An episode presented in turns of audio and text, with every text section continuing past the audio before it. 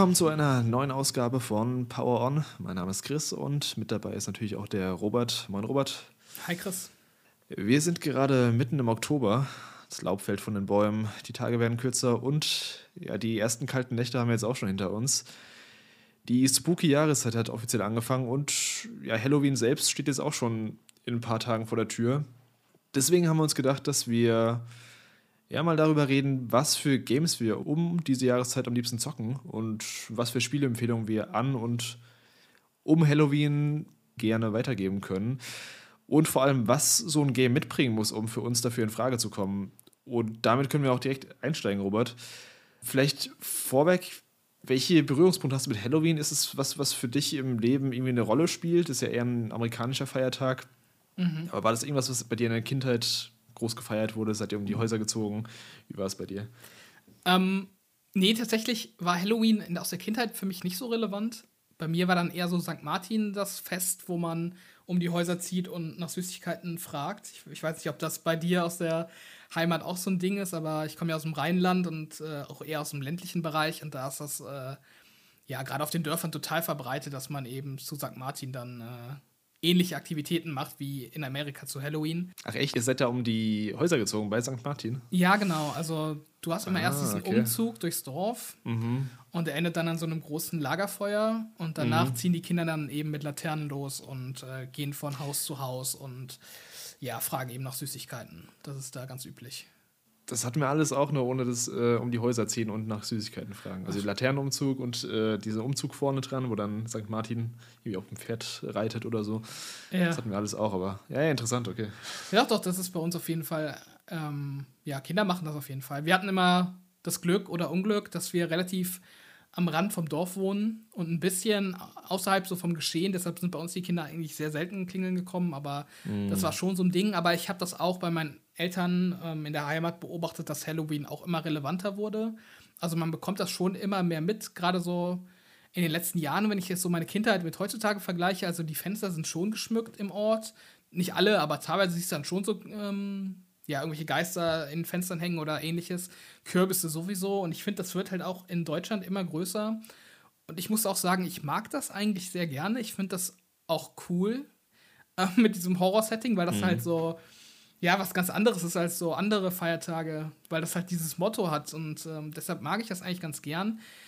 Ja, also ich sag mal so, als Teenager hat man dann auch Halloween, ich, ich nenne es mal Schabernack getrieben, also da haben wir dann auch schon mal äh, ja, so ein paar Sachen gemacht, die vielleicht nicht so cool waren, und, als wir unterwegs waren auf den Straßen, aber ähm, ja, so im Großen und Ganzen mag ich es schon, aber ich bin jetzt auch nicht so der Halloween-Fan, der dann wirklich jeden Tag einen Horrorfilm guckt äh, im Oktober oder so. Aber es ist für mich schon so ein, so ein Tag, auf den ich mich freue, würde ich sagen. Ja, ich glaube, da kann ich mich ganz gut einreihen. Also für mich ist es auch ein cooler Tag, beziehungsweise eine coole Jahreszeit auch, dass alles so ein bisschen, du hast eben schon gesagt, wenn Häuser geschmückt werden, mit, wenn, wenn die Kürbisse draußen stehen und wenn da irgendwelche Grimassen eingeritzt werden. Ja, das ist immer ganz cool. Ich, also ich fieber jetzt auch nicht auf Halloween unbedingt hin, so wie es in Amerika viele tun. Aber ich nehme das auch mal ganz gerne mit. Auch diese Gruselatmosphäre, diese, ja, diese Verkleidung, dieses, diese generelle Vibe, den finde ich auch mal ganz cool. Bei uns früher, beziehungsweise ich bin früher auch ab und zu mal um die Häuser gezogen mit Freunden. Das war dann eher aber so ja, Ende Grundschule, Anfang weiterführende Schule. So das Alter ungefähr, so ja, 10 bis 14 vielleicht.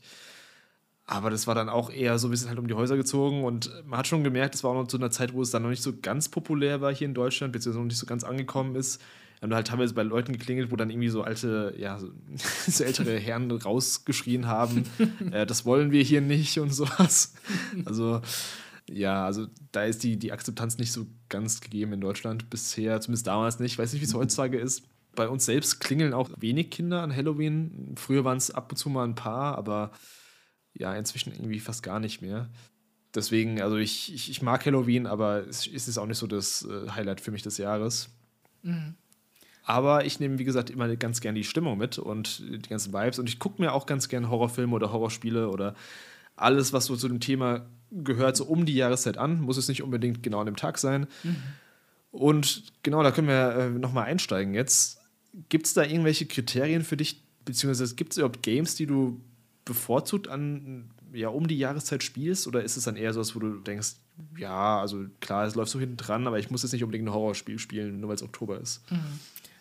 Ja, ein Horrorspiel nicht unbedingt zu der Jahreszeit. Also ich, klar, das passt mhm. schon gut und wenn dann auch gerade eins verfügbar ist, dann nehme ich das schon ganz gern mit und spiele es dann auch so im Herbst. Aber ja, ich sag mal so, die kältere Jahreszeit, das ist für mich dann auch eher so die Zeit, wo ich gerne mehr Zeit und intensivere Zeit an der Konsole verbringe. Also wo ich mich dann auch gerne Story-Spielen widme, wo ich richtig drin eintauchen kann und wo ich mich dann auch gerne unter die Decke äh, setze und mhm. ähm, ja, mich mir so richtig gemütlich mache beim Zocken. Das ist bei mir schon eher sowas für die kalte Jahreszeit, ähm, wenn dann auch diese ganzen AAA-Games rauskommen. Also das passt für mich schon ganz gut zusammen. Ähm, ich habe nämlich auch im Sommer, muss ich sagen, gerade wenn es so warm ist, da spiele ich dann auch tatsächlich mehr Multiplayer. Ich weiß nicht, ob das äh, wirklich zusammenhängt, aber so vom Gefühl her schon, dass ich dann irgendwie ja mehr in der Stimmung bin, mal locker flockige 15 Minuten eine Partie Halo zu spielen und dann wieder was anderes zu machen. Weil ich ja auch irgendwie die Sonnenstrahlen ausnutzen will und irgendwie so das Tageslicht und ähm, ja, ich, ich bin, glaube ich, im Winter ein bisschen geduldiger, was Games angeht und freue mich dann auch mehr auf die Atmosphäre. Mhm.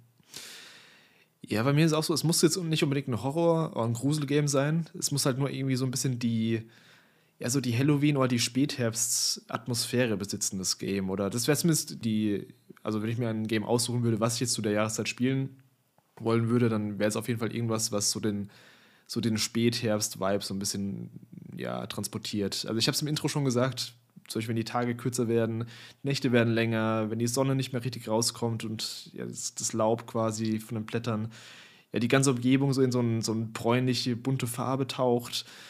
Also auch so, die, so eine leicht melancholische Stimmung, finde ich immer, so zum Spätherbst, wenn, wenn die Sonne abzieht. Und Halloween im Speziellen hat für mich auch immer so ein bisschen was was Festliches, was Prunkvolles irgendwie. Ähm, weiß nicht, ob du es nachvollziehen kannst, da irgendwie, wenn du die ganze Deko siehst, wenn du die ganzen Lichter siehst oder einfach die ganze Assoziation mit äh, ja, alten Schlössern oder Burgen, die dann auch oft gezogen wird. Mhm. Deswegen muss es nicht unbedingt ein Horror-Game sein, aber ich habe halt gerne so ein Game, was so in die, Atmosphäre reinschlägt, die eben der Herbst so vermittelt. Mhm. Mhm. Ja, kann ich auf jeden Fall nachvollziehen. Ich mag das auch gern. Mhm. Wenn dann auch so die also ich mag es generell gerne in Spielen, wenn, wenn sich das so nach Jahreszeiten verändert. Also ich, da kommen mhm. wir auch später nochmal drauf zu, aber da gibt es auch so ein paar Kandidaten bei mir, ähm, wo dann auch Halloween aufgegriffen wird und das mag ich immer sehr gern, tatsächlich. Auf jeden Fall, ja. Gibt es denn für dich einen Unterschied zwischen einem Wintergame und einem Halloween-Game im Speziellen? Also unterscheidest du da tatsächlich? Hm. Ja und nein. Also es gibt so ein paar Games, wie gesagt, wenn man so ein also so ein Halloween-basiertes Spiel zum Beispiel hat natürlich so, zum Beispiel so die äh, Supermassive Games-Ecke gehen. Das sind für mich schon eher so Halloween-Games, also diese The Quarry und äh, Until Dawn. Im Winter sind dann für mich dann eher so die, hm, so die größeren Rollenspiele vielleicht drin oder ja, also es ist teilweise dann auch schon ein fließender Übergang. Also ich habe so ein Beispiel, was ich finde perfekt als Wintergame und perfekt als Herbstgame eignet. Und das ist sowas wie Harry Potter, also Hogwarts Legacy auch die ganze Franchise Harry Potter ist für mich immer so ein, so ein Franchise gewesen, die super gut in, in Winter reinpasst. Mhm. Eben weil da, ich glaube, früher kamen die Filme auch immer um die Jahreszeit raus.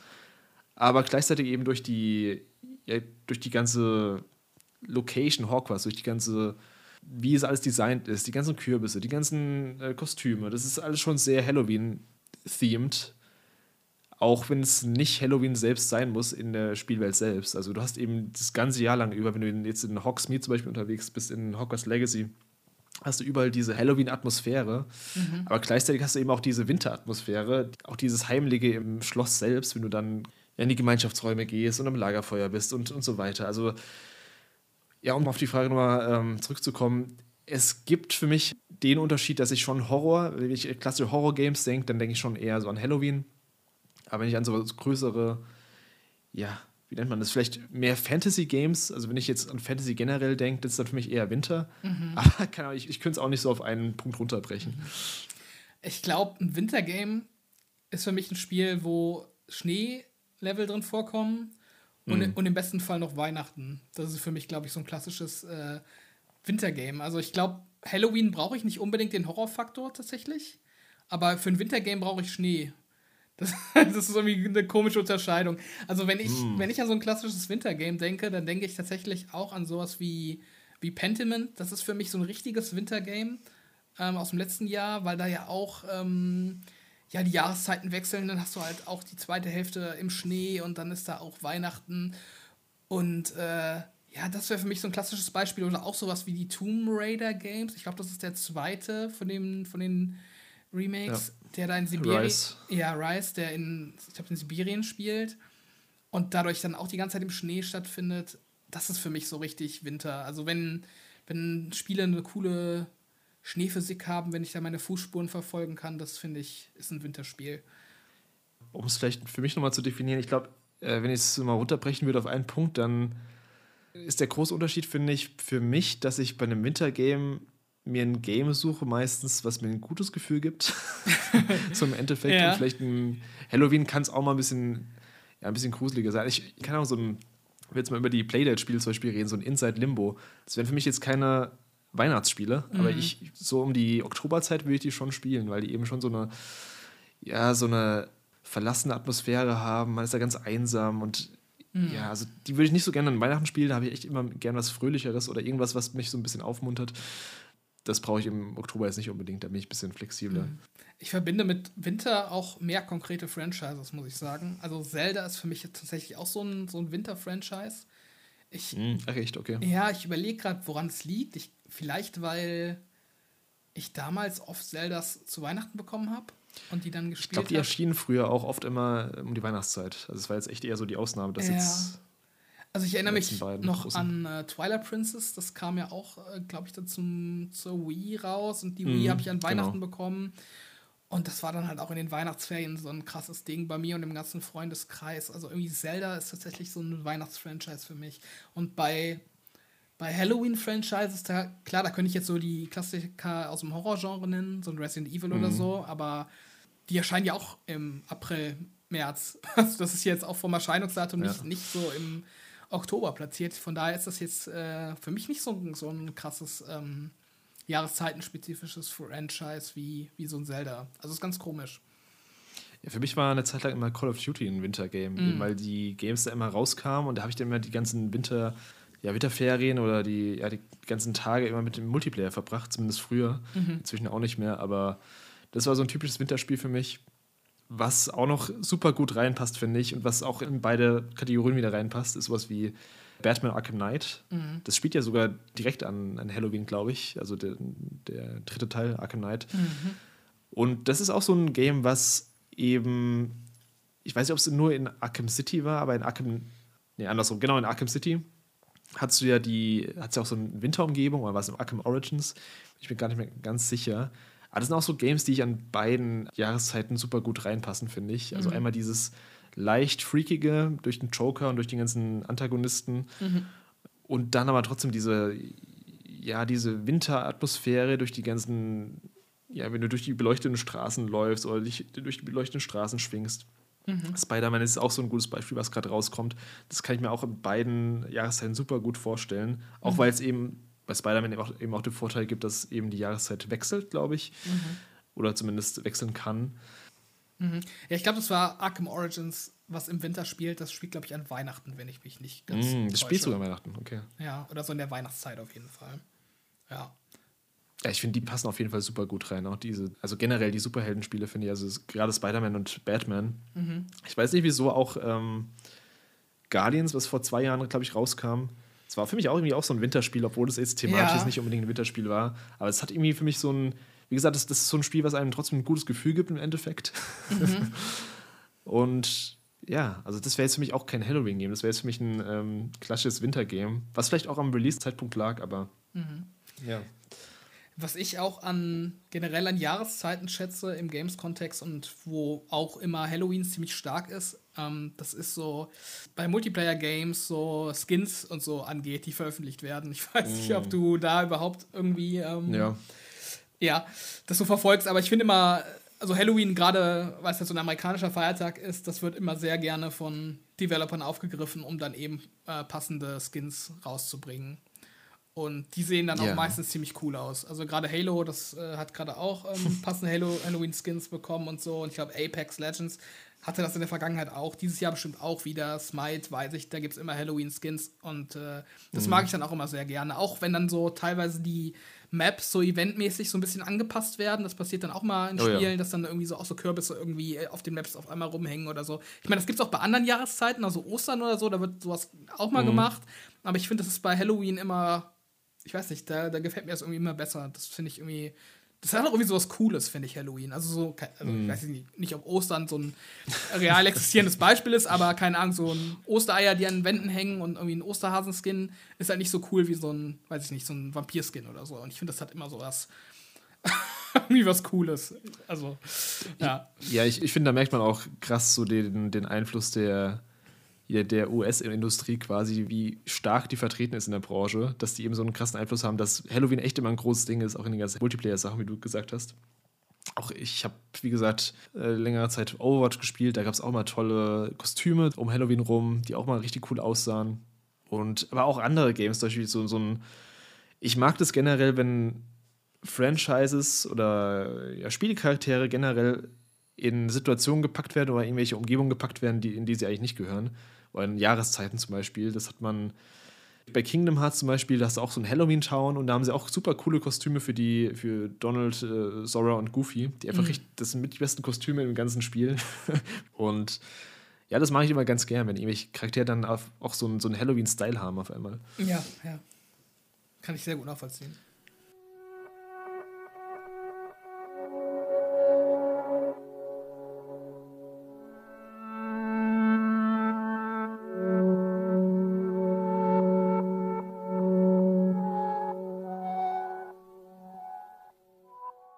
Ja, dann können wir mal zu konkreten Empfehlungen kommen, würde ich sagen. Hast du irgendeinen Go-To Halloween oder Oktober-Game, was du, was dir direkt in den Kopf kommt? Mm, ja, also ich kann so das eine Spiel nennen, wo ich wirklich krasse Halloween-Assoziationen mit habe und was ich auch wirklich eine lange Zeit lang immer wieder zu Halloween äh, reingelegt habe und nochmal gespielt habe. Und zwar ist das für Red Dead Redemption das Undead Nightmares mm. ähm, Add-on. Das kam, soweit ich mich erinnere, auch gegen Halloween raus, kurz vor Halloween, glaube ich. Und äh, ja, das habe ich halt wirklich so zu 360-Zeiten immer wieder um den Halloween-Zeitraum äh, Zeitraum, Zeitraum herum gespielt. Weil, ich weiß auch nicht, das hatte irgendwie auch so eine Art gemütliche Atmosphäre, so ein bisschen. Mhm. Und ich, ich mochte Red Dead Redemption sowieso. Also ich mag das Gameplay davon. Und ich mochte halt auch die Story und das hat dann auch so diesen Satire-Vibe gehabt, der das Ganze nochmal so ein bisschen auf die Schippe genommen hat, hat sich nicht zu ernst genommen. Und ja, das hat einfach Bock gemacht. Das hatte auch so einen coolen Multiplayer-Modus, den ich dann auch immer gerne gespielt habe um Halloween herum. Ähm, das war so eine Art Horde-Modus im Endeffekt, also wo du wirklich einfach nur so Wellen von Zombies äh, killen musst. Aber das ist für mich echt so ein, so ein Klassiker für Halloween, den ich echt viele Jahre hintereinander immer wieder eingelegt habe. Jetzt schon eine Zeit lang nicht mehr tatsächlich, weil ja irgendwie die 360 dann nicht mehr aktuell war und äh, ja, Abwärtskompatibilität ähm, gibt es halt mittlerweile, aber macht es mhm. trotzdem nicht rein. Aber das ist für mich so ein, so ein Halloween-Game tatsächlich. Ah, krass, okay. Undead Nightmare. Das habe ich bisher, also das habe ich immer noch nicht gespielt. Ich habe das Original gespielt, aber die Erweiterung habe ich nie gespielt. Die kam ja sogar, ich glaube, die kam sogar, war es Standalone? Auf jeden Fall konnte man sich das Retail kaufen, das weiß ich noch. Oh, gute Frage. Ich glaube nicht, dass es Standalone war. Oh, war so ein, so ein Kombi-Pack, kann auch sein, ja. dass in einer Complete Edition dann rauskam. Das war bestimmt so ein Kombi-Pack, wo die das dann einfach nur mal beworben haben damit. Aber ja, das ist auf jeden Fall gut. Ähm, wie gesagt, das hat halt so ein bisschen so Satire-Vibe. Also es fängt ja damit an, dass, äh, dass du mit, ähm, ich, ich wollte schon Arthur Morgan sagen, aber das ist ja aus Teil 2. wie, wie, heißt er noch? Jetzt komme ich nicht mal mehr auf den Namen von. Äh, ach, ich überlege gerade auch. Ähm, nicht Jack. Jack ist der Sohn. oh Gott. Red Dead Redemption. Boah, ich hab grad richtig. Ich komme nicht drauf. Ich habe so eine richtige Blockade im Kopf. Ich hab's gleich, Moment, ich hab's gleich. Ich, ähm, der Typ hieß John Marston. Ja. So. Also das Addon fängt halt damit an, dass du als John mit, mit Frau und Sohn auf der Farm bist, wo du ja auch am Ende vom, vom Hauptspiel quasi äh, mhm. lebst und ja, der Sohn und die Frau werden halt in Zombies verwandelt Und dann bindet John die quasi fest und redet noch so mit denen so, ja, aber nicht, dass ihr jetzt hier irgendwie äh, abhaut. Ich muss, muss euch was äh, zum Heilen suchen. und sie sind halt so komplette Zombies und beißen so nach ihm und so. Also so fängt das halt schon an. Mhm. Und ja, also es ist halt einfach ein gutes Add-on, ein originelles Add-on damals gewesen. Ich glaube, das kann man auch heutzutage noch gut spielen, weil das Gameplay von Red Dead 1 ist vielleicht ein bisschen veraltet, aber ich glaube, das, das ist jetzt nicht äh, unspielbar heutzutage und mhm. ähm, jetzt auch gerade durch den Re-Release auf äh, PS5 und Switch. Ich weiß gar nicht, ob es da inkludiert ist. Ich würde es mir wünschen. Bin ich mir gerade gar nicht so sicher, aber. Ne, ja, ich glaube schon, ja. Ja, wenn es der Fall ist, dann ist das für mich echt so eine Empfehlung für Halloween, wenn man die vielleicht verpasst hat bisher. Und das ist dann eine komplett vom Hauptspiel abgekapselte eigene Story, oder? Also ja, genau. nichts mit der. Okay. Genau. Das ist quasi so eine alternative Realität, wo dann halt so ein Zombie-Virus im Wilden Westen ausbricht. Nice. Hast du denn auch so ein, so ein Game, was du immer spielst? Ähm, ich habe es eigentlich schon fast gesagt gehabt. Ich finde, äh, Spider-Man war für mich so das Spiel des 2018er. Mhm. Das ist für mich so ein typisches Halloween-Herbst-Game. Was lustigerweise auch daran liegt, es gibt so eine Szene in Marvel Spider-Man, was eine Halloween-Party ist. Es spielt an Halloween und du bist quasi als Spider-Man unterwegs auf dieser Halloween-Party und das Coole ist, die ganzen Leute denken irgendwie, du bist nicht der originale Spider-Man, weil da eben super viele andere Leute auch mit Spider-Man-Masken und Kostümen rumlaufen. Und ich finde, das war auch super cool eingebunden in das ganze, ja, ins ganze Gameplay. Das ist so eine Art, ich glaube, Verfolgungsmission. Du verfolgst gerade irgendjemanden insgeheim, du suchst jemanden, der äh, ein bestimmtes Kostüm trägt und sneakst dich da quasi durch diese Menschenmenge. Und es sah erstmal super cool aus durch die ganzen Lichter, durch die ganzen Farben und durch die ganzen Kostüme eben auch.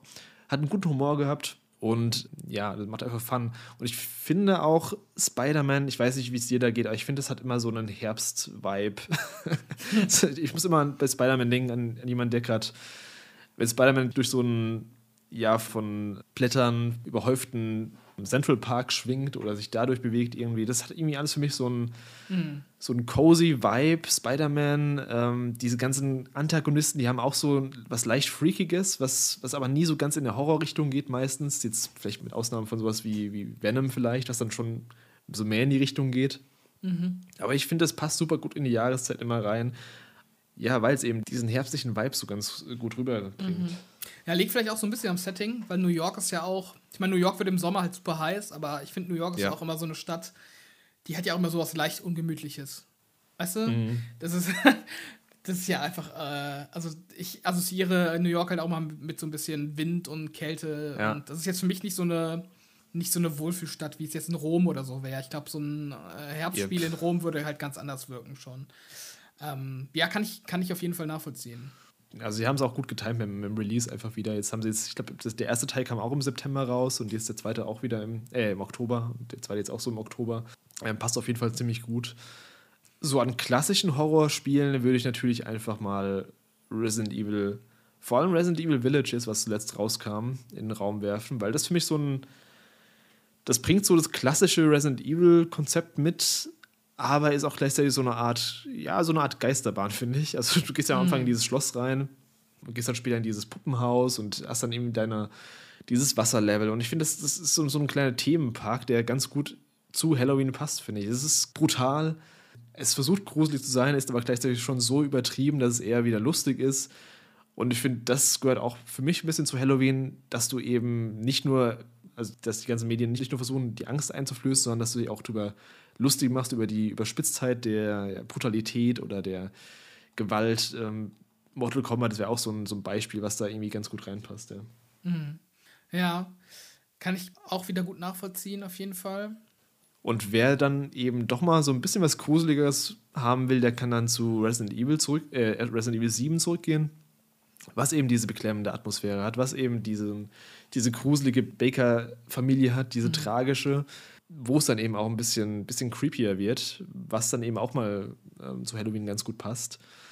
So, diese, die beiden Resident Evil-Teile würde ich am ehesten empfehlen, glaube ich, für Halloween. Den vierten vielleicht jetzt auch schon wieder, aber der ist mir dann schon fast zu, ja, zu actionreich, muss ich ganz ehrlich sagen. Zu, ja, zu runtergedammt. Auch wenn es da auch so ein paar Szenen gibt, wo ich denke, ey, das, das passt einfach super gut zu Halloween. Einfach gerade wieder, wenn wir an, das habe ich auch vorhin erwähnt, wenn ich an Halloween denke, denke ich immer auch an so Prunkvolles, an so Schlösser und an so Burgen und sowas und dann geile Kostüme, geile, geile Ausstattung, geiles Design, geiles Set-Design vor allem.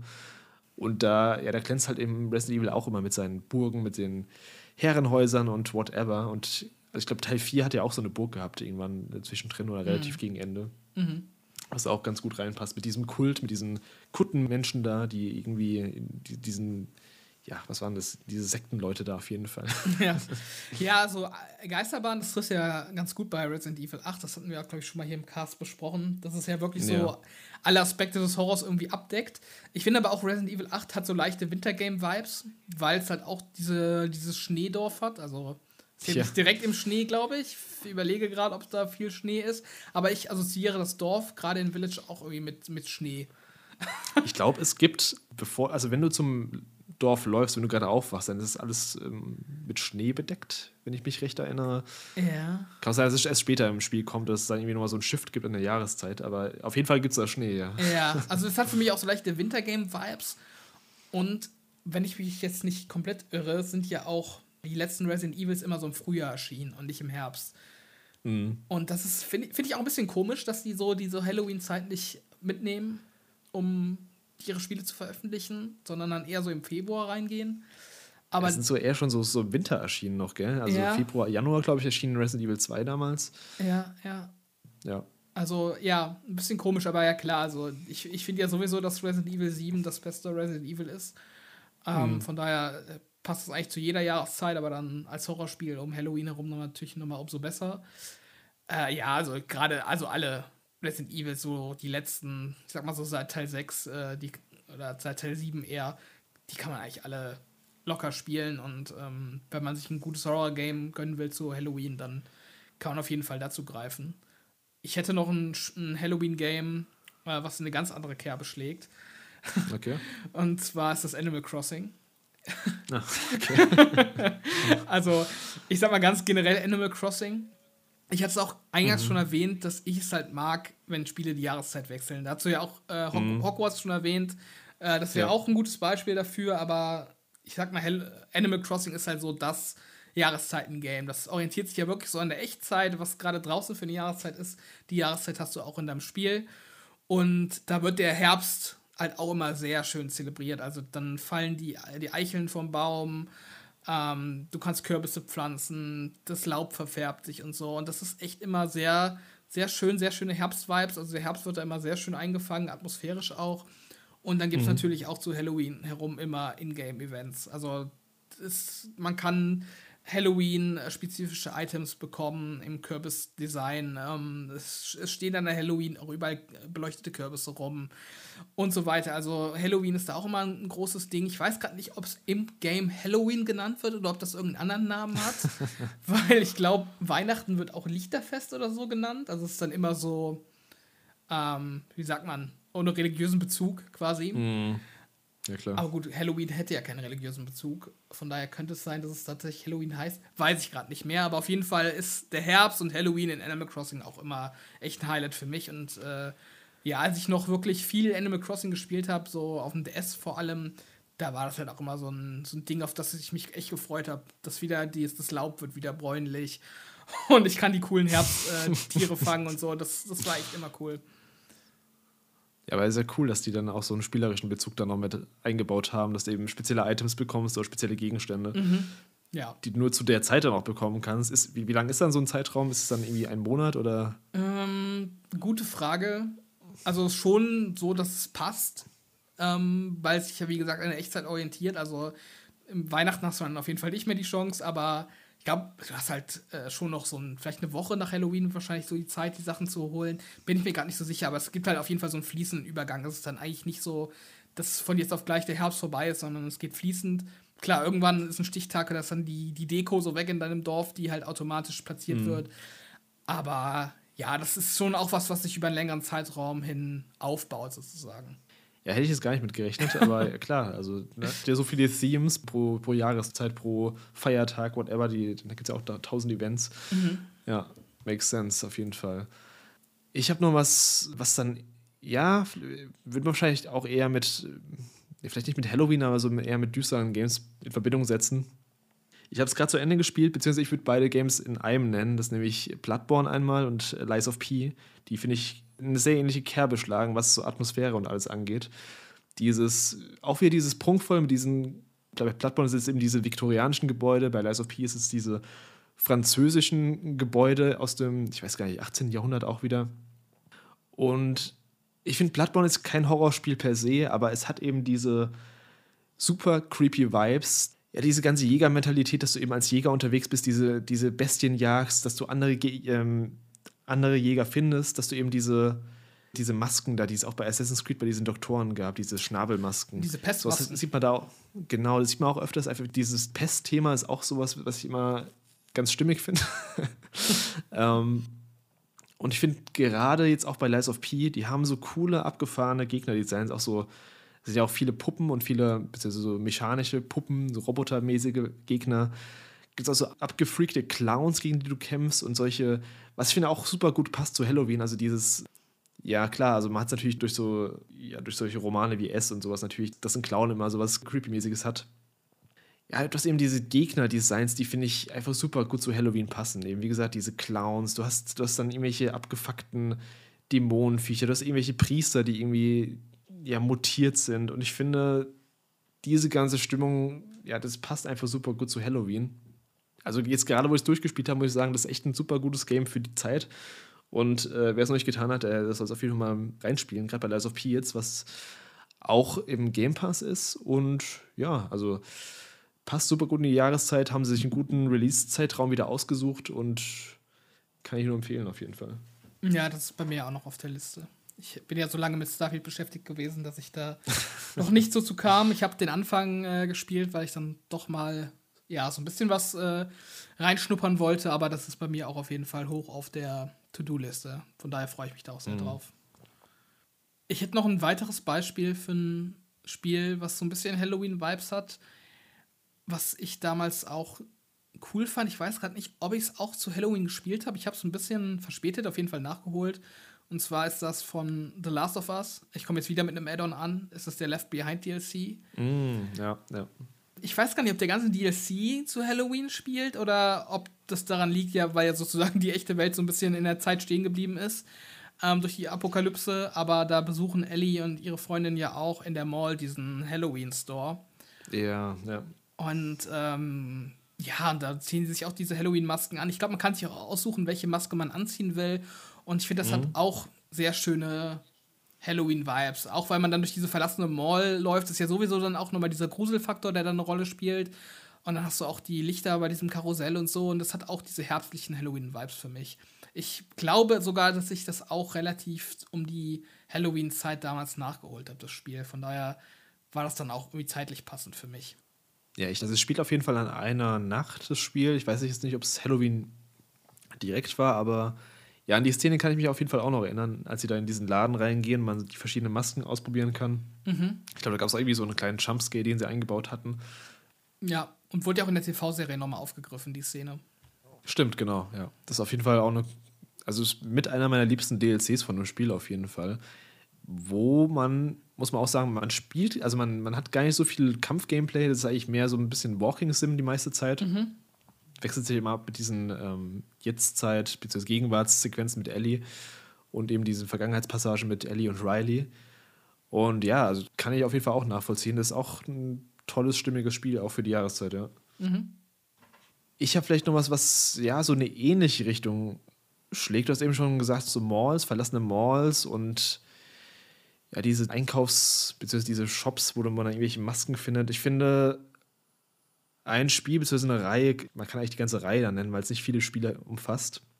Nämlich Bioshock, Bioshock und Bioshock Infinite. Ja. Ist Bioshock 2 ja auch noch. Das ist so ein auch Paradebeispiel für mich für ein Game, was da super gut reinpasst in die Jahreszeit, weil es eben diese creepy Stimmung hat. Es hat diese abgefuckten Designs, es hat diese Creepiness durch die ja, diese Strangeness auch so ein bisschen von, von den ganzen Charakteren, denen man begegnet. Es ist eben nicht nur, es ist nicht gruselig an sich, es ist bedrückend, äh, teilweise ist es skurril. Und ich finde, das, das macht auch viel von diesem Halloween-Charme aus, finde ich, dass es immer, immer was, was Bizarres hat. Das transportiert Bioshock und Bioshock Infinite mhm. ziemlich gut. Wobei ich Bioshock 1 damals richtig gruselig fand. Also gerade so die, ja. die, die ersten Spielstunden.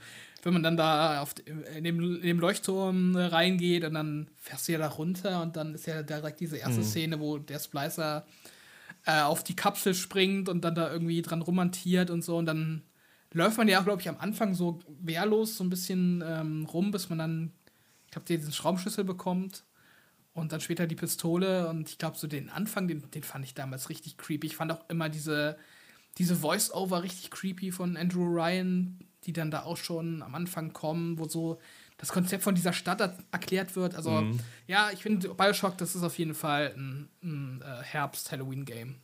Einfach, also ich hatte ja auch eingangs schon gemeint, dass für mich Herbst so eine Jahreszeit ist, wo ich Bock habe auf Atmosphäre, noch mehr als im mhm. Sommer, ja. wo das für mich ja. irgendwie noch mehr eine Rolle spielt. Und ja, Bioshock ist halt für mich äh, das Atmosphärenspiel, das Spiel, wo ich Bock habe, in die Welt einzutauchen, wo ich so jeden Schnipsel und jede, jede Audio-File aufsauge. Und ähm, definitiv ist das ein Halloween-Spiel. Ja, stimmt auch. Also gerade ist gerade die erste Szene mit einem, mit der Little Sister und mit dem Big Daddy. Das war schon ziemlich gruselig, als ich, beziehungsweise angsteinflößend, als ich es zum ersten Mal damals gesehen habe. Da war mhm. ich auch ein bisschen jünger noch. Also Atmosphäre ist da echt richtig, richtig dicht bei Bioshock und auch der DLC von, von Infinite, also dieses Burial at Sea, mhm. ist auch super, super, super gut. Also kann man sich auch auf jeden Fall geben, wenn man das noch nicht getan hat. Und ja, also Bioshock ist eben dieses, ja, eben durch Rapture eben dieses leicht bedrückende und dann hast du eben dieses mehr bizarre nochmal mit Columbia, was dann eher so ein bisschen, ja, nicht, nicht komödiantisch, aber schon so ein bisschen in so diese Karneval-Richtung geht. Mhm. Und ja, ich finde, das passt echt gut, ja. Ja. Ich hätte noch ein Spiel, wo ich nochmal die, ähm, die Flamme für hochhalten will. Äh, ich hatte es auch schon mal gemacht im Podcast von nicht allzu langer Zeit. Ähm, aber passt gerade sehr gut zur Jahreszeit und zwar ist das Bramble the Mountain King. Ich wollte es nochmal erwähnen, ah, ja. weil ich finde, das ist gerade jetzt auch für die Jahreszeit wirklich passend. Ähm, kleines, feines Spiel.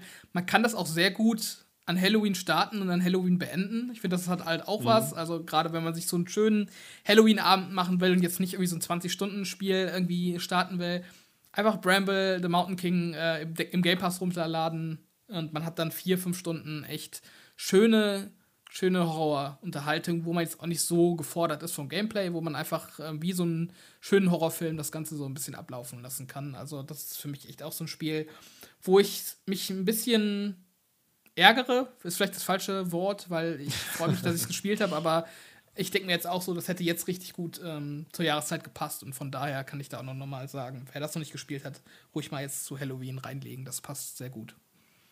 Ja, das, das will ich auf jeden Fall auch noch spielen. Haben wir gerade auch das Video noch mal hochgeladen auf YouTube, wer sich da die längere Diskussion noch mal anschauen will oder anhören will. Mhm. Ähm, ja, das steht auf jeden Fall auch meine Liste. Das sieht auch richtig cool aus, finde ich. Also von den Designs wieder. Mhm. Diese nordischen, mythologischen Wesen. Das ist echt auch ein bisschen was Eigenes. Ja, ja. ja.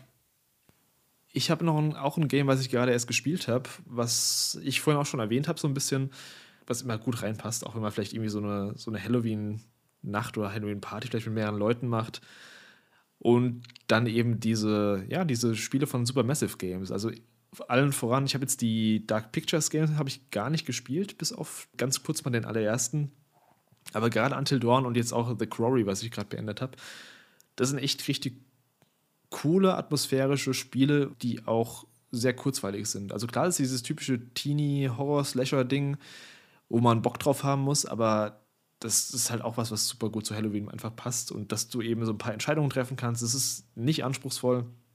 Es geht mehr darum, wie du eben die Charaktere leitest, welche Entscheidungen du triffst und sie sind super gut inszeniert, wenn man also nicht nur einen Film gucken will, sondern auch so ein bisschen Interaktivität dabei haben will, dann, dann kann ich auf jeden Fall die, die beiden empfehlen. Ich finde jetzt auch, The Quarry hat, also steht jetzt Until Dawn auch nicht in so viel nach, finde ich. Das wird ja mal so ein bisschen als der, der beste Titel von, von Supermassive Games gehandelt.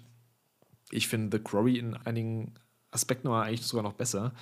Äh, bis mhm. aufs Ende, was ich. Vielleicht lag es auch daran, dass ich so ein paar dumme Entscheidungen getroffen habe, aber das Ende war bei Until Dawn cooler, aber ansonsten, The Quarry ist echt ein. Ähm, ja, ein Ding, was man sich mal geben kann. Auch im, die haben ja extra so einen Mehrspieler-Modus drin, dass man eben die Charaktere wechselt, wenn man beziehungsweise den Controller wechseln muss, je nachdem, welcher Charakter dran ist. Und ja, das kann man sich auf jeden Fall geben. Mhm. Ja, wollte ich gerade sagen, also gerade wenn man eine Halloween-Party plant und dann auch vielleicht mehrere Leute vom Fernseher hat, da gibt es ja sehr wenig Alternativen zu diesen ja. Supermassive Games. Also ja, ist halt gut, dass es ein paar davon gibt, die wirklich ordentlich sind, bis gut. Ähm, und von daher glaube ich echt, das ist eine gute Empfehlung. Gerade wie gesagt, wenn man äh, Freunde einlädt oder Familie einlädt, dann kann man das bestimmt gut machen. Bei mir ist es auch noch so auf der Liste. Ich hätte das auch gern mal gespielt. Ich hoffe, das kommt mal in Game Pass mhm. rein tatsächlich. Das ist für mich auch so ein, äh, ja. so ein, so ein Game Pass-Ding, dass ich das mal spiele. Aber ja. Ich glaube schon, dass es reinkommt. Es kam ja auch für PS Plus vor einer Weile. Ich denke, das wird dann ah, auch okay. demnächst irgendwann mal in, in Game Pass kommen. Kann ich mir gut vorstellen, ja. ja. Vielleicht ganz passend dazu noch, ich habe eben Until Dawn schon erwähnt, es gibt auch einen Until Dawn-Ableger für PlayStation VR. Das ist so ein, das heißt Until Dawn Rush of Blood. Gibt es leider nur für PSVR 1, äh, was ich wirklich schade finde. Da sitzt du quasi in so einer Geisterbahn drin, also so einem, ja, so, so, so einem Fahrgeschäft und da fährst du eben durch die Level und bist in verschiedenen Horror, ja, an die, ans Originalspiel angelehnte Locations äh, fährst du quasi durch in noch mehr Abgefucktheit. Also das Ganze ist eine große Geisterbahn mit Achterbahn gemischt und also es ist so wirklich mit so das Beste, was man spielen kann, wenn man so eine wirklich so eine Geisterbahn-Erfahrung haben will als Game. Mhm. Until Dawn Rush of Blood. Ist ein bisschen kacke zu spielen heutzutage, weil du eben die, diesen Move-Controller brauchst von PlayStation und ja, und eben PSVR 1. Deswegen hoffe ich, dass sie es auch mal für PSVR 2 porten. Hat es auf jeden Fall verdient da darfst du auch nicht so krass schreckhaft sein. Oder wenn du halt schreckhaft bist, dann hast du halt Pech gehabt, weil da gibt es viele Jumpscares, da gibt es viele Sachen, die dich erschrecken können, da gibt es viel Atmosphäre und ja, das macht auf jeden Fall Spaß. Ist das dieser Rail-Shooter? Also, genau, genau. Ja, das ist einfach ein Rail-Shooter. Du musst halt teilweise, du kriegst eine Waffe dann teilweise oder schaltest Waffen frei, je nachdem, was du halt eben abschießt. Äh, neue Munition und alles. Kannst dich auch also du fährst quasi die ganze Zeit, aber kannst eben dann dich ja 360 Grad umschauen. Und wir hatten es damals bei mir zu Hause gespielt, mein Bruder war dabei und seine Freundin und alles. Und einfach die, die Reaktion zu sehen, wie jeder das einmal gespielt hat, das war halt schon geil. Ja. Weil es halt jedes Mal dieser, dieser typische Jumpscare-Moment war, diese typische What the fuck, wo bin ich hier Moment, ja. Hm. Welcome, my friend, and step right up to the ride of your life.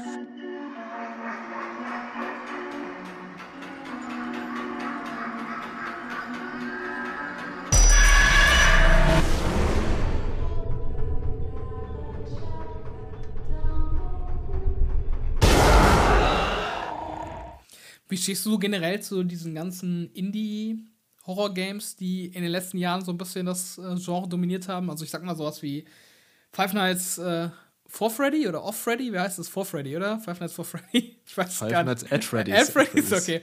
Also, das ist so ein Look, ja. Ja, du, du merkst schon, ich kann nicht mal den Namen. Äh, von daher kannst du, glaube ich, schon rausdeuten, was ich davon halte. Aber das sind so Games, die sind bei mir echt äh, so komplett unten durch. so auch, auch sowas wie, äh, wie ist das nochmal? Slenderman, wo man diese Papierseiten ja. suchen Also ich weiß nicht. Ich, ich habe es wirklich mal ausprobiert, diese Games, und das ist für mich mhm. auch sowas, wo ich das Gefühl habe, die Leute, äh, weiß ich nicht, die reden sich das irgendwie ein, dass es cool ist. Also hat irgendein, irgendein PewDiePie hat dann irgendwie mal gesagt, äh, das ist lustig. Und dann tun die Leute so, als würden sie sich dabei erschrecken. Ich weiß nicht, das ist für mich echt sowas, so das Anti-Halloween-Spiel. Das ist, glaube ich, auch so, dass Leute zu Halloween spielen wollen, aber eigentlich ist es nicht gut. Also, diese Games sind ja auch schon ein bisschen älter, beziehungsweise der Ursprung ist ja auch schon ein bisschen älter. Du hast eben schon Slenderman gesagt, was, glaube ich, so mit eins der ersten von dieser Sorte war. Was ich damals auch gespielt habe, und das war auch damals cool, weil es eben quasi einzigartig war zu dem Zeitpunkt, dass du eben bist im Wald, versuchst eben diese Seiten zu finden und hinter dir kommt dann, also du weißt dann irgendwann hinten, dich verfolgt jemand, dich verfolgt der Slenderman und du darfst dich nicht umdrehen quasi. Das ist der ganze Clou bei dem Ganzen. Und du hörst dann auch, beziehungsweise lustig ist, er kann sich nicht bewegen, solange du dich nicht bewegst. Und das war damals schon krass, aber ich glaube, heutzutage hätte es eine ganz andere Wirkung für mich, äh, beziehungsweise auf mich, weil es eben schon zu viel von dem Kram gibt. Und was gibt's denn alles noch? Es gab dieses, es gab da echt super viele von diesen Indie, gerade diese Ego-Horror-Dinger. Aber ja, also ich, ich kann heutzutage auch nicht mehr so viel mit anfangen. Ich fand Slenderman damals ganz cool, so, so mhm. für ein paar Runden mal spielen oder mal andere Leute spielen zu lassen, zu gucken, wie die, wie die halt ausflippen, wenn dann irgendwie. Das war ja auch audiovisuell ganz cool gemacht, dass er eben diese Störgeräusche so, so ein bisschen anschwillen, je näher er nicht rankommt, ja, Slenderman. Also also ich, ich hatte eine ganz andere Erfahrung, muss ich, muss ich echt sagen. Okay. Ich weiß auch, dass das damals cool war, dass das gerade so viral ging. Ich mhm. weiß nicht, das ist jetzt auch schon, das ist ja auch schon irgendwie 15 Jahre her oder so, oder? Das ist das nicht schon. Es ist schon ziemlich lang her, ja. Das ist wirklich schon lang. Über zehn Jahre auf jeden äh, Fall. Ja. Ich glaube 2011 war das so ein Dreh vielleicht. Ja. wir sind ja, zwölf ja. sowas. Also da war ich halt, ich weiß nicht, wie alt ich da war. Da war ich so 17, 18, keine Ahnung. Mhm. Und da äh, weiß ich noch, dass ich beim Kumpel war. Ich glaube, da waren wir zu dritt. Und das ging dann halt, wie gesagt, so rum, ja, Slenderman, das ist irgendwie so dieses mega gruselige Spiel und holy shit, Slenderman. und dann haben wir das irgendwie runtergeladen. Und ich weiß noch, dass wir das gespielt haben. Und dann kam halt zum ersten Mal dieses, dieses Geräusch und dann, mhm. dann, ist, dann erscheint er ja so in Vollbild so ja, vor dir. Und dann war so Game Over oder was auch immer dann da eingebaut und dachten so, ja, wollen, okay. wollen wir uns verarschen? Wir haben halt alle echt so angefangen zu lachen und so gemeint, nee, das kann doch nicht, also das kann doch nicht im Ernst. Was ist das denn für ein Scheiß? Haben wir halt wirklich so alle drei gesagt, das ist hier überhaupt nicht gruselig. Was soll das denn sein? Und so. Also für uns war das halt so null, ja. null äh, Gruseleffekt. Ich glaube, es hat auch echt viel damit zu tun, wie der Spiel, also wie dein Spielverlauf verläuft, quasi. Nämlich, wenn du diese Seiten sammelst und dich durch diesen dunklen Wald bewegst. Und dann, du hast ja auch diese Taschenlampe, wo du dann ab und zu, ich glaube, Batterien findest, weil die, die Taschenlampe wird immer dunkler auf jeden Fall. Da stellt sich dann irgendwann schon so eine Panik ein, wenn man es ein bisschen länger spielt und wenn halt dann nicht direkt das Game Over kommt nach irgendwie, keine Ahnung wann. Also ich weiß noch damals, die, die damalige Freundin von meinem Bruder, die war keine Gamerin, die haben aber trotzdem mal hin, weil es halt relativ einfach zu steuern war, das Ganze, haben gesagt, okay, spiel du das mal. Eben weil es eben damals auch so ein Hype-Ding war und die, die ist richtig, also die hatte richtig Schiss, die ist richtig ausgeflippt. Das weiß ich noch, die, ist, die hat richtig Panik gehabt, ich glaube, die hat sogar geweint. also es war richtig heftig. Und ähm, also es hat schon seine Wirkung gehabt, wenn man das richtig, auch eine richtige Atmosphäre gespielt hat. Genau, alles verdunkelt richtig, die ganzen, ja, das ganze Büro hat mir das verdunkelt und ja, quasi mit Kopfhörern und allem ja, es konnte schon cool sein, aber ich habe auch dieselbe Erfahrung wie du ab und zu dann gemacht, wenn ich es dann nochmal gespielt habe, dass dann auch teilweise auch so richtig lame sein kann, dass es dann einfach eben vorbei ist oder dass es überhaupt nicht gruselig ist. Mhm. Ja, ich glaube, da muss man sich erstmal drauf einlassen im ersten Schritt und dann muss man halt, also dann muss man halt auch ein bisschen dranbleiben und es ist ja in dem Sinne kein Horror, beziehungsweise macht ja nicht Angst, sondern es ist halt wirklich dieser Stress wieder. Also es ist diese typische Stress versus Horror-Diskussion, die wir ja schon ein paar Mal hatten, mhm. dass das ja, also dasselbe wie wenn du bei Resident Evil 2 von Mr. X verfolgt wirst im Grunde. Mhm. Und nicht jetzt dieses, also Grusel hat man ja wirklich nur dann, wenn man, beziehungsweise für mich ist es so, wenn man auf irgendwas Unbekanntes trifft, wenn irgendwie so eine Atmosphäre aufgebaut wird, wo man so ein flaues Gefühl im Magen bekommt, wo man, wo man sich immer nur langsam um die Ecke bewegt, weil man nicht weiß, was hier gerade abgeht und ja, der ganze Kram. Ja, aber, aber ja, also es ist halt so ein stressiges Spiel gewesen. Aber doch dann auch nur beim ersten Mal spielen, oder? Weil so, also sobald ich diese, dieses Gesicht dann zum ersten Mal auf dem, auf dem Bildschirm hatte und ich gemerkt habe, ja, okay, dann kommt der halt und dann ist halt Game Over, da war es für mich halt so komplett vorbei. Also vorher so hatte ich noch so gedacht, okay, jetzt muss ich hier laufen und dann findest du die ersten zwei, drei Seiten, denkst du so, okay. Und dann kam der halt und dann war halt so null gruselig und ja, war es halt beim zweiten, ja, ja. Im zweiten Durchgang war es dann halt so umso lamer, weil ich mir dann dachte, ja, okay, dann kriegt er mich halt und dann kommt halt einmal dieses Gesicht, was halt nicht gruselig ist. Und dann, also dann hätte ich, der hätte mich auch eine Maus verfolgen können oder ein Kaninchen. Also das, wär, das hätte für mich wirklich den gleichen Effekt gehabt. Keine Ahnung. Es war ja auch im Grunde einfach nur dieser Jumpscare am Ende durch die Effekte und alles, der dann kam, dass man dann erschreckt wurde oder sowas im mhm. Endeffekt. Aber ja, also du kannst es nicht so oft spielen auf jeden Fall. Ich, ich glaube, ich würde es heutzutage nochmal ausprobieren, was für eine Wirkung auf mich jetzt hätte. Aber ich glaube auch, dass es keine große Wirkung hätte. Ja, aber generell ist ja auch auf dem PC gibt es ja so viel, oder ich meine, mittlerweile gibt es das auch zum Großteil auf Konsole, aber ich auf der PC mhm. hatte manchmal so eine Phase, wo da ein Horror, virales Horror-Game nach dem anderen rauskam. Also sowas wie Outlast, ja. diese ganzen Sachen, äh, Five Nights at Freddy's. Und so, da kamen ja auch 20.000 Ableger von raus. Und dieses Hello Neighbor, das war ja auch so ein Ding auf dem PC, äh, glaube ich, mehr als stimmt, auf der Konsole. Ja. Also ja, da ist auch ganz viel an mir vorbeigegangen, was, glaube ich, auch so im Horrorgenre, ähm, wenn man so primärer PC-Gamer ist, eine Relevanz hatte.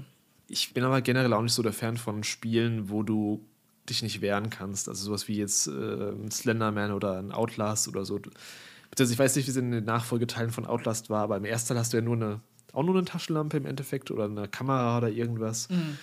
Äh, ich bin da nicht so ein Fan von, wenn du da halt wirklich gar nichts machen kannst. Und vielleicht, um da eine ganz gute Überleitung zum anderen Spiel zu bringen, was ich auch noch aufgeschrieben hatte, was ich ziemlich cool finde, so auch als Horror-Game, ist nämlich die Alien Isolation. Da mhm. gibt es nämlich auch diesen Faktor, dass du eben von einem Alien selbst verfolgt wirst. Du hast eben über dir immer, bist in dieser Raumstation. Ich weiß gerade gar nicht mehr, wie dieses Schiff genau hieß damals. Ja, und du hast eben dieses Alien, was eben in diesen ganzen, ja, in diesen Schichten rumläuft und du hörst eben über dir trampeln. Und es hat echt so eine krass gute Atmosphäre damals aufgebaut, finde ich. Ich glaube, es war auch eins meiner Lieblingsspiele damals, als es rausgekommen ist. 2014 müsste es gewesen sein. Und ja, also das wäre auch so ein Spiel, was ich auf jeden Fall empfehlen kann.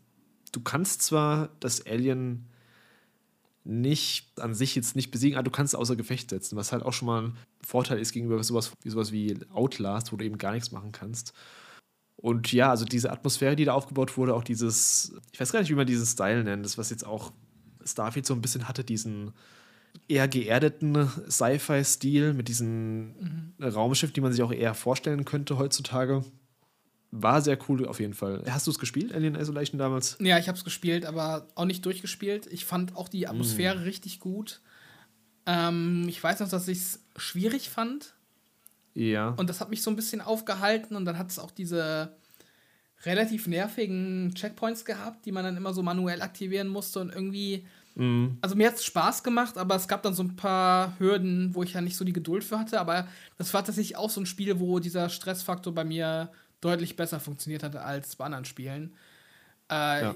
Ich weiß auch, das war auch so eine Sache, dass du dann irgendwo lang gelaufen bist und dann war das Alien eigentlich relativ weit weg und dann hast du halt irgendwie ein Geräusch gemacht und dann hat es dich auf einmal so angeguckt und ist auf dich zugerannt.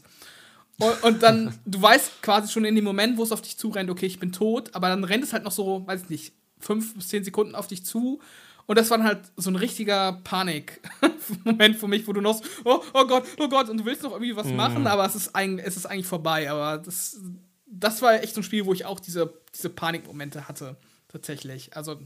Ja. Ja, richtig das, gut. Das Geile war ja bei Alien Isolation auch, dass sie dem Alien so eine KI gegeben hat, die halt relativ unberechenbar war. Es war jetzt nicht so ein Alien, was so seine Routen, die immer dieselben Routen abläuft, sondern das hat irgendwie dynamisch auf den Spieler reagiert. Da war jeder Durchlauf ein bisschen anders, wie das Alien reagiert. Und dadurch ist eben auch diese, diese Spannung entstanden, weil du nie wusstest, ist es jetzt hier oder kann es überhaupt hier sein? Also es war nicht geskriptet, es war alles wirklich äh, durch die KI selbst sind die Situationen entstanden.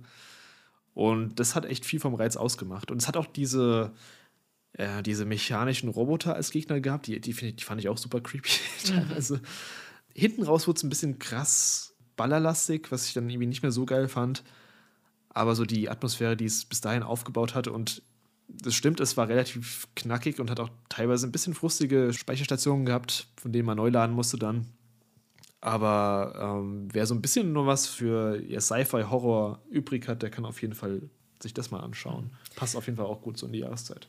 Und ich glaube, das sieht auch immer noch gut aus, weil das ja. Alien einerseits sehr gut animiert war, das weiß ich noch, und dann hat es ja auch diesen, diesen Filter drauf, dass es so ein bisschen aussieht wie so eine alte, ja, so ein Retro- Filter wie so von einer genau. VHS oder so. Ich weiß gar nicht, wie man es nennt, aber das ist. Es, es sei ja nicht, es hat schon eine realistische Grafik, aber darüber halt diesen Filter und dadurch ist es auch so ein bisschen mhm. zeitlos, glaube ich. War auch viel so, so mit, mit Nebel- und Raucheffekten wurde auch viel gearbeitet, was auch sehr gut aussah, ja. Ja, das hätte ich noch reingeworfen, Alien Isolation. Mhm. Mhm. Hast du denn irgendein Spiel, was du noch auf der Liste hast, was du noch gerne zocken willst, was so in die Halloween-Ecke geht? Mhm. Also, Lies of P hast du ja eben erwähnt. Das hatte ich ja. jetzt auch noch gar nicht so mit Halloween assoziiert vorher, aber ja, da hast du eigentlich recht, das passt eigentlich sehr gut und ich müsste es auch wahrscheinlich dann jetzt diesen Herbst noch spielen. Da wird es am besten reinpassen. Also, das ist für mich sowas, was ich vorhab. Ansonsten habe ich seit Jahren, wirklich seit Jahren, Soma auf der Liste. Das habe ich mir mal gekauft. Ah, ja. das, das habe ich mal angefangen gehabt vor Jahren. Ja. Das ist ja auch so ein bisschen, da wirst du auch von so einem Monster verfolgt, so ähnlich wie bei Alien Isolation. Hat mir aber irgendwie gar nicht gefallen damals. Also ich fand das irgendwie, ich weiß nicht, ob ich in der falschen Stimmung dazu war, aber ich fand es irgendwie scheiße. Okay. Ja, das ist ja, glaube ich, auch so ein bisschen aus diesem PC-Indie-Horror-Ecke. Ähm, mm. Also da kommt das ja her. Und das habe ich jetzt schon so oft gelesen, dass das halt so der absolute Geheimtipp ist. So nach dem Motto, wenn man ein Horrorspiel sucht, äh, Soma, das ist irgendwie so das das krasse Underground-Ding, was irgendwie gespielt werden muss. Und ich habe es mhm. mir wirklich gekauft damals, in der Erwartung, dass ich spielen werde. Und ich bin nie dazu gekommen. Seitdem ist es halt wirklich so auf meiner To-Do-Liste gespeichert auf der Xbox. Und ja, ich, ich muss mal schauen, ob ich dieses Jahr dazu komme. Wahrscheinlich nicht, weil irgendwie andere Spiele anstehen. Aber das ist echt so ein Ding, was ich schon seit Jahren vor mir herschiebe, das wenigstens mal anzuzocken und mal reinzuschauen.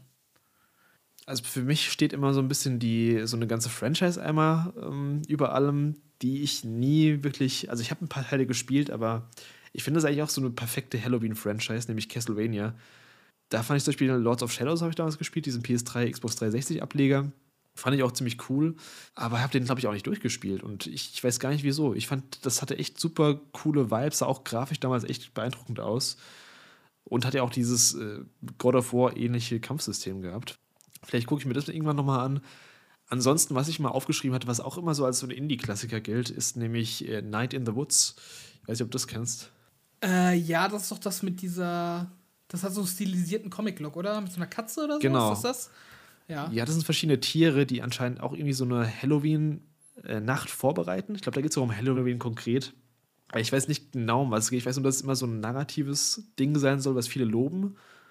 Ja, deswegen, das steht auch noch auf meiner Liste. Und ansonsten halt, ja klar, Alan Wake 2 kommt jetzt demnächst raus. Ja.